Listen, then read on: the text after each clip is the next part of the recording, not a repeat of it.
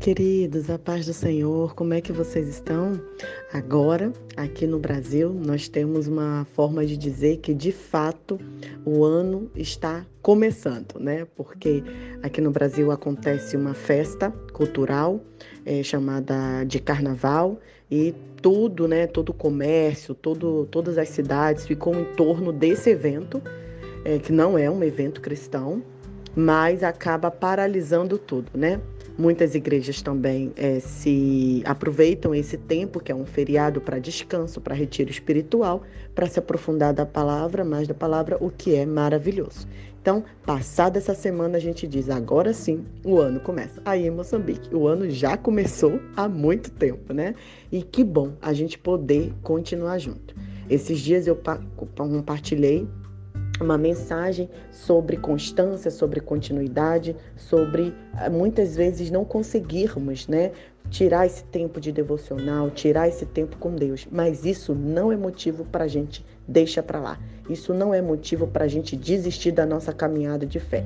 A nossa vida é assim mesmo, altos e baixos, e a gente continua a gente prossegue em conhecer ao Senhor Jesus Cristo. E hoje eu gostaria que a gente pensasse um pouco em Mateus 5, depois que Jesus né, começa o seu ministério, ele prega o maior sermão, ele traz o maior dos ensinamentos dele, que é conhecido como o Sermão do Monte. Nós não vamos é, nos aprofundar em cada detalhe, mas o Senhor é, trouxe ao meu coração seis ensinamentos, só nessa primeira parte de Mateus 5, que a gente pode é, aprender com Jesus. E o primeiro que eu gostaria de compartilhar com vocês está em Mateus 5 é, 21 até o 23, que fala sobre o homicídio. Diz assim: Vocês ouviram o que foi dito aos seus antepassados?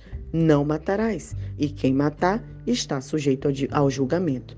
Mas eu digo a vocês que qualquer que se irar contra seu irmão estará sujeito ao julgamento. Também qualquer que disser ao seu irmão, raca, será levado ao tribunal. E qualquer que disser louco, corre o risco de ir para o fogo do inferno.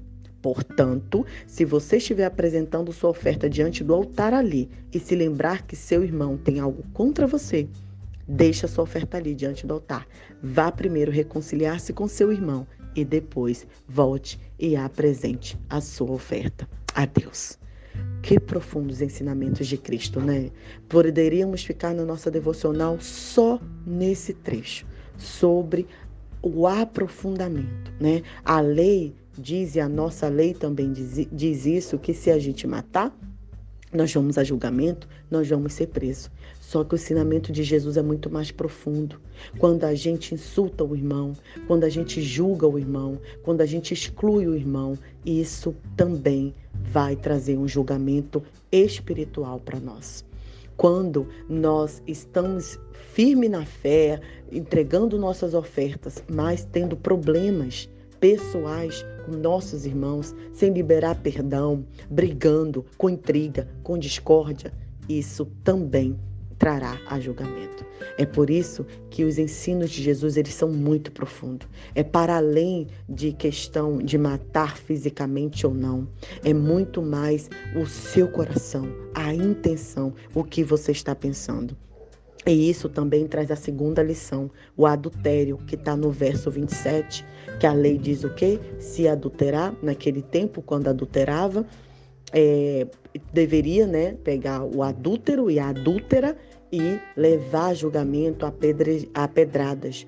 Mas o Senhor Jesus diz muito mais profundo. Se você tem um relacionamento, um compromisso, mas você olha para o lado desejando o, um, o cônjuge que não é seu, sendo se deixando se atrair por outras pessoas fora do seu casamento, você também já está em pecado, você também está errado né? Então tem muita gente que fala assim: "Não, mas eu não adulterei", mas fica trocando mensagens, fica flertando, fica com desrespeito com outras pessoas, né? E faltando respeito com sua própria esposa que está em casa, com seu próprio esposo que está em casa. Então, isso também não agrada ao Senhor Jesus. A lei diz assim, ó, só se adulterar, mas o Senhor Jesus vai muito mais profundo. Qual a intenção do seu coração? O que o seu coração e está pensando. E nesse mesmo capítulo, a gente tem um terceiro ensinamento sobre os juramentos a gente jurar diante do céu, diante da terra, né? Colocar o nome de Deus em vão.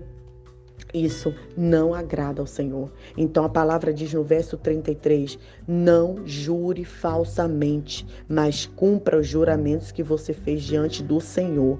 Não jure de forma alguma, nem pelos céus, nem, pela, nem pelo trono de Deus, nem pela terra. E não jure pela sua cabeça, porque você não pode tornar branco ou preto nenhum fio do seu cabelo. Por isso, seja sim, sim o seu, sim, sim a sua palavra e o seu não, não. E o que passar disso vem do maligno. O que, que o Senhor nos ensina também com isso, né? Nossa palavra tem que ser correta. Se falamos sim, é sim. Se falamos não, é não. Não podemos ficar jurando, é, fazendo promessas, coisas que não iremos cumprir, né? Ou falando demais, ou trazendo coisas à tona que não deveria. Então, fica aí mais um ensinamento do nosso Senhor Jesus Cristo. Como tem sido a sua palavra? Sim, sim, não, não? Ou você tem jurado, feito várias promessas que não tem cumprido? Pense nisso Compartilhe essa mensagem com outras pessoas que precisam entender o quão profundo é esses ensinamentos de Cristo sobre é, amar ao próximo, sobre é, liberar o perdão quando você tem algum problema, porque a palavra está clara que o Senhor não aceitará a nossa oferta. Ou quando você está em adultério, adultério como? Flertando, trocando mensagem com olhares impróprios. Ou três, quando você está jurando falsamente. Pense sobre isso, fale ao, ao Senhor, confesse ao Senhor. E a nossa oração de hoje é: Senhor Jesus, me ajude a cumprir os teus ensinamentos. Eu quero perdoar, eu quero liberar perdão. Eu não quero mais estar agindo falsamente diante do meu esposo ou da minha esposa. Senhor Jesus, eu não quero mais jurar falsamente. Eu quero que a minha palavra seja sim, sim, não, não. Que Deus abençoe o seu coração. Um grande abraço. Estaremos juntos nessa caminhada de conhecer mais a Cristo Jesus.